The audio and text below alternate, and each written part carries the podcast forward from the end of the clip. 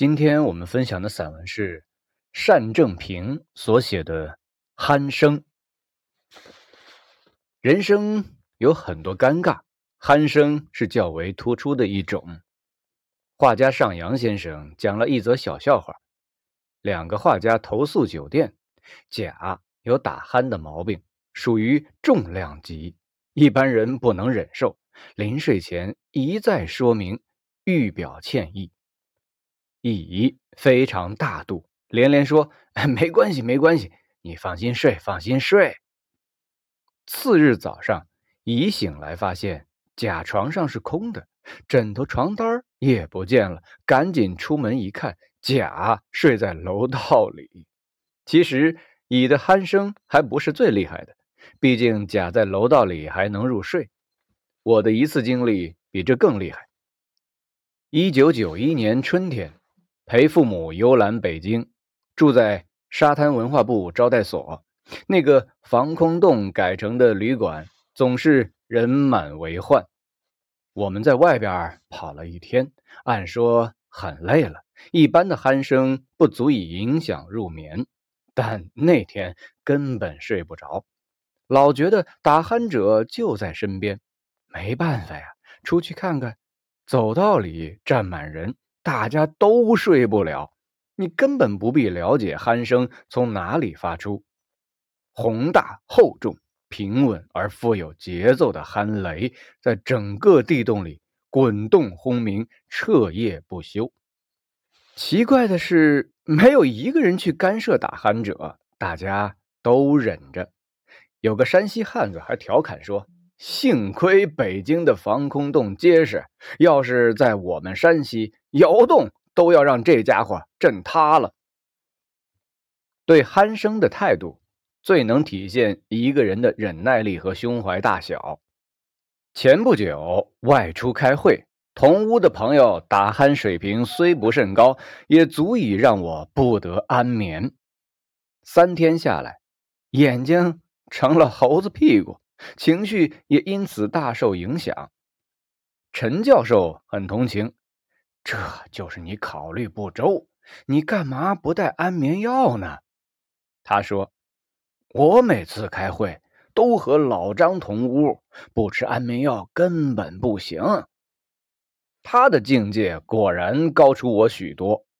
我想，这就叫做反求诸己吧。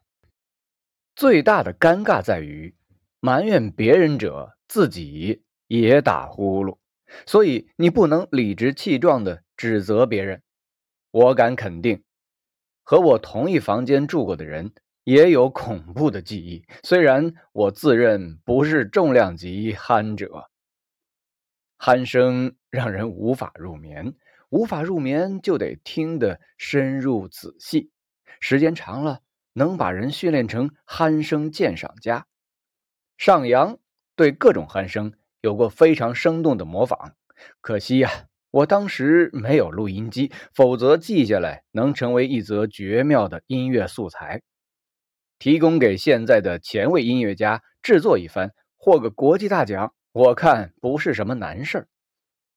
我还是想尽量回忆，用文字把上扬的鼾声表演记录下来，再胡乱发挥一通。鼾声大概可以分为以下几类：第一类是平稳型，也可以叫做如歌的行板。这种鼾声的高低、长短、轻重缓急基本没有什么变化，永远是呼噜呼噜，一个节奏能持续一夜，跟中国古典宫廷音乐差不多，回环往复。总是一个调子。如果听者神经衰弱，而且相当疲惫，这种鼾声可以成为催眠曲。一般人对这样的打鼾者都比较能够忍受，但也要看鼾声的力度。要是声音巨大，节奏再稳健匀称，你也无法入眠。第二种是恐怖型。或者叫《生命盛衰进行曲》，这种鼾声好像给一个皮球打气，又像拉风箱，或者像西北风猛吹破窗上一块老牛皮，呼嗒嗒，呼嗒嗒，呼啪啪的，由弱转强，由低到高，越来越猛烈，直至突然停止，像汽车刹车踩得太猛，一下子熄火了，有那么五六秒的死寂，然后。就像气球漏了，突然吹出一口长气，把胸腔里的压力全部释放出来，一个回合就结束了。稍微停息一两秒，又开始聚集力量，像天边的滚雷或钱塘江潮，隐隐而至，渐进渐强，直至撼天动地，疯狂雨暴，最后轰然而歇。悄无声息，每个回合到达高潮时，你总觉得憨者这一次大概要憋死了，因此有点紧张，又有点恶毒的幸灾乐祸。他也许，但就在似乎要断气儿的一刹那，他又会活过来。你总要跟着他紧张的大喘气。第三种是混合型。也可以叫酸辣苦甜交响乐。这类鼾者弄出的声响实在太多太复杂，比恐怖型更让人难以接受。一般是这样：不大不小的随便呼噜几声，然后开始磨牙，咯吱咯吱，像是旷野荒坟间猎狗嚼骨头。恐怖电影里杀手。撬铁门，让你牙根发酸，头上发紫。紧接着是说胡话、骂人、说脏话、窃窃私语、大呼小叫、长吁短叹，俨然一个人在演戏。也可能是演累了、饿了，他又开始咂嘴、嘬舌头。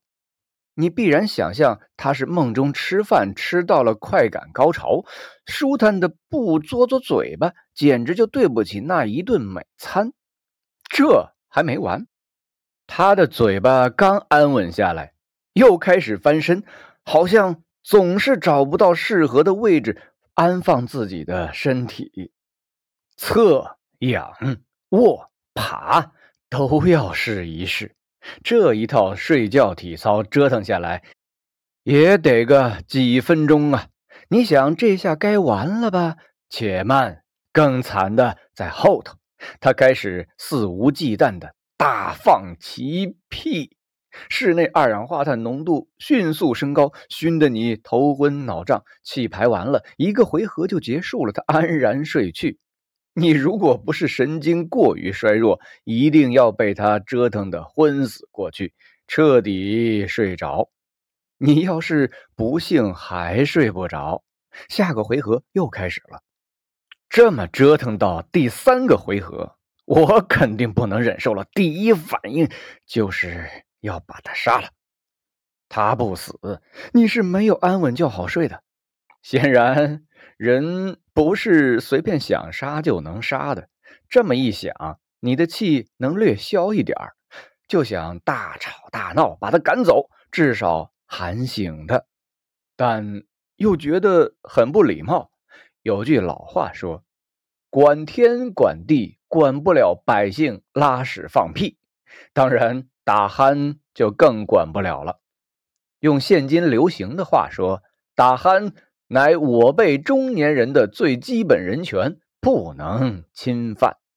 想到这些，你就只好忍着点要不就像前面说的那个画家甲，干脆拎了枕头床单躲到外边去吧。第四种是，哎呀，我还是打住吧，不能再往下说了。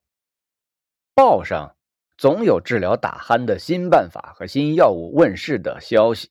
但迄今我还没有见到根本性的解决办法。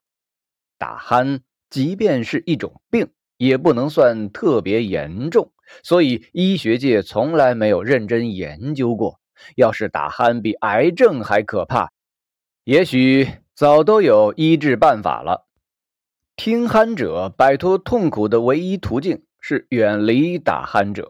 现在外出旅行，一个人住单间儿已经很普遍了。以后要是穷酸的文人教师开会，也能达到住单间的水平，鼾声的危害基本就消除了。打鼾固然让人烦恼，但要是大家都不打了，这个世界的夜晚也许会安静的过头。到了死寂状态，凡事不能极端。水至清无鱼，人至察无徒，夜至静则无生命气息。造物恐怕就是出于这样的考虑，才给高等动物，比如猫和人之类，赋予了打鼾的本事。一个老太太听惯了自己老头子的鼾声，有一天老头子死了。鼾声突然没有了，他还睡不着。可见，没有鼾声未必是好事。鼾声实际上是我们活着的一种物理声学证明。为什么人越到老年就越能打鼾？你固然可以从生理上做出清楚的解释，但从心理上看，我以为也有原因。那就是人越老越怕死，尤其害怕在睡眠中不知不觉的告别人世。他在潜意识里甚至害怕别人把他的睡着当死亡看待，所以他同样是在潜意识里命令自己一定要发出声响，告诉世界我是活着的。从生命发育的角度看。打鼾可能还有警告侵犯者的意义，听见了吗？我还活着，胆敢侵犯，小心你性命！感谢上帝，打鼾让我们安然入眠。